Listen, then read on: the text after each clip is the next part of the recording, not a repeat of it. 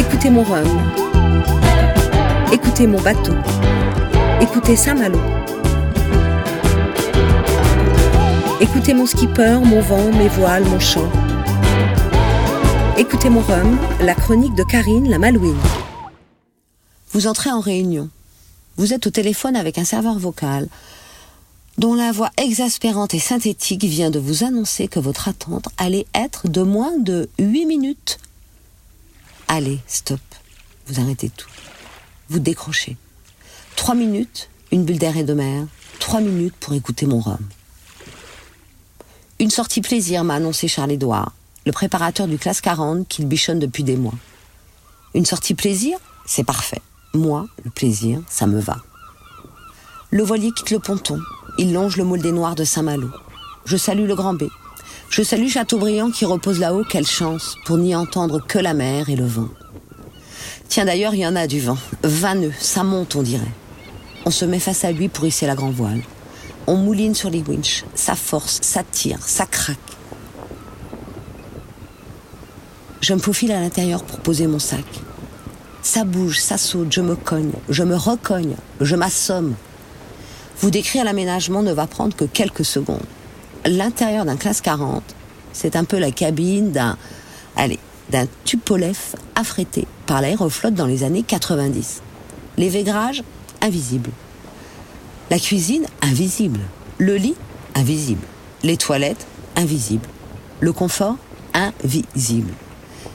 Et puis, au centre de toute cette invisibilité, une forteresse d'électronique, super visible, elle. Le vent forci, 30 nœuds. On envoie la trinquette. Et puis, soudain, il se passe quelque chose. Une sensation inouïe. Le bateau se cabre et accélère de folie. La houle est longue, magnifique. Et la carène glisse, glisse, super glisse. Ah Je prends la barre. Je ne fais pas la fière, mais en même temps, elle est super légère, cette barre. J'ai rien dans les mains. Les vagues cassent sur le pont et se fracassent sur la casquette. C'est la douche permanente. Tout ruisselle. Je suis trempée. Je jubile, je glisse.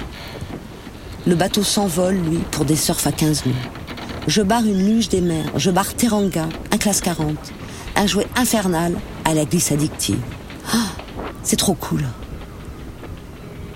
On passe le sas des écluses. On rentre au port. Je dis au revoir, je remercie 30 fois. Cette sortie, c'était d'enfer.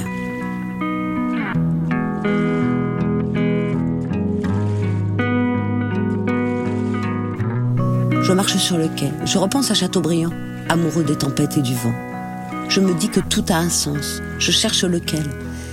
Mais comment Comment résister à l'addiction de ces surfs diaboliques? Comment ne pas tomber accro? Comment ne pas avoir le goût des vagues, des surfs, des tempêtes et du vent? Le goût de courir le rhum. Je marche sur le quai. J'ai froid, je dégouline, j'ai des bleus partout. Comment ne pas prendre la mesure de l'homme? Seul au milieu de l'océan, face aux éléments. Et si c'était ça, être un marin? Faire partie des vagues, du ressac, être en son sein, ballotté par l'élément liquide? Écoutez mon rhum, écoutez Saint John Perse. Il est poète, il est né en Guadeloupe justement, à Pointe-à-Pitre. Il est prix Nobel de littérature. C'est si beau. Écoutez.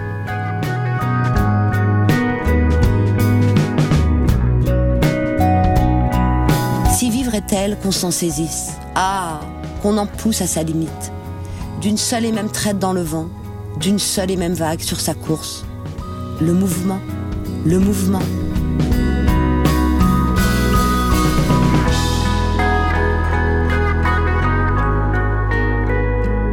C'était Écoutez mon rhum, la chronique de Karine Fougeret, avec la ville de Saint-Malo et le télégramme.